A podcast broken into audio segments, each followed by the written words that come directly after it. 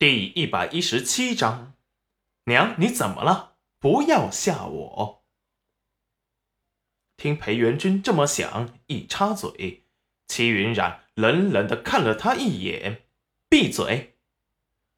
裴元君无语，不是他看不清现在什么形势，实在是他不想看到齐云冉脸上那自嘲伤心的神情。他刚才看着戚云染那自嘲的神情，看得他心抽抽的直疼，直到现在还有些疼痛呢。他其实想说，他在意他，也心悦他的。戚云染好不容易酝酿的气氛被裴元君打破，气得想杀了他的心都有了。戚玉露从听到裴元君的话后。就一直低着头，默不作声，嘴唇都要咬破。齐云冉干脆也不营造什么气氛了，冷漠的说道：“既然你们知道我恨你们，那么就请你们自己离开裴家吧。”你要赶我们走？韩秀秀不敢置信的盯着齐云染，仿佛他说了什么天怒人怨、不可饶恕的事情。齐玉露却突然掐了韩秀秀一把，只听他扶着他娘道：“娘，你怎么了？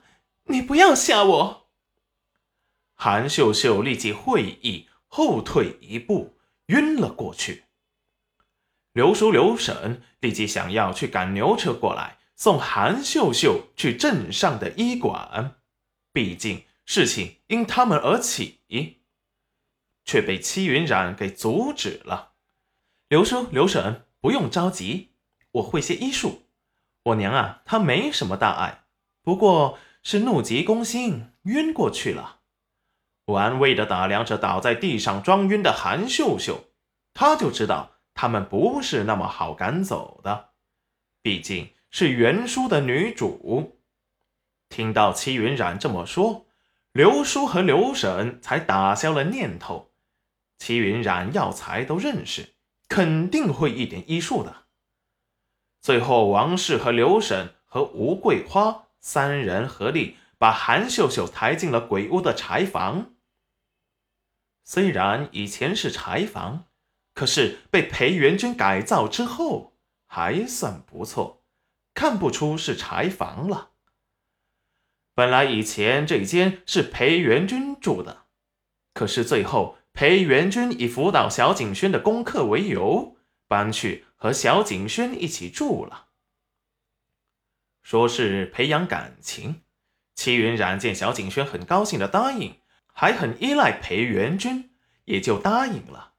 想着裴元君把小景轩记在了他的名下，人品啊还不错，所以就给了他一个表达父爱的机会，所以这间柴房就空了。既然有人处心积虑的想要留下，这里就正好让他们住。戚云染算是看明白了，韩秀秀今日就是故意找他的麻烦，最后的目的就是假装被他气晕，然后留下来。毕竟裴元君跟他住一起，戚玉露找不到接近他的机会，可是住下来就不一样了。天天都可以见到他，他还能趁机搞些小动作，取得裴元君的注意。几人一抬韩秀秀，就发现异常，见他还会不经意动一下。刘婶和吴桂花对韩秀秀完全没有好感，这不是坑自己的亲闺女吗？要是被人知道，云染丫头。当场把母亲气晕，还不得怎么编排排斥他呢？顿时对他没什么好感，往床上放时，重重的把他往床上一扔。韩秀秀头在床板上砰的一声撞到，撞得他头皮发疼，眼冒金星，头脑有一瞬间的眩晕。刚想要骂人，最后想到自己还在昏迷中。就忍住了，心里把三人骂得狗血喷头。看着韩秀秀还在装，却没想到扭曲的脸早就暴露了。几人管都没管就出去了。难怪云展丫头要赶韩秀秀走。开始他们还觉得云展那丫头做的有些绝情了，现在看着他摊上这么一个会糟心、会作妖的娘，要是被他们遇到，怕也是吃不消啊。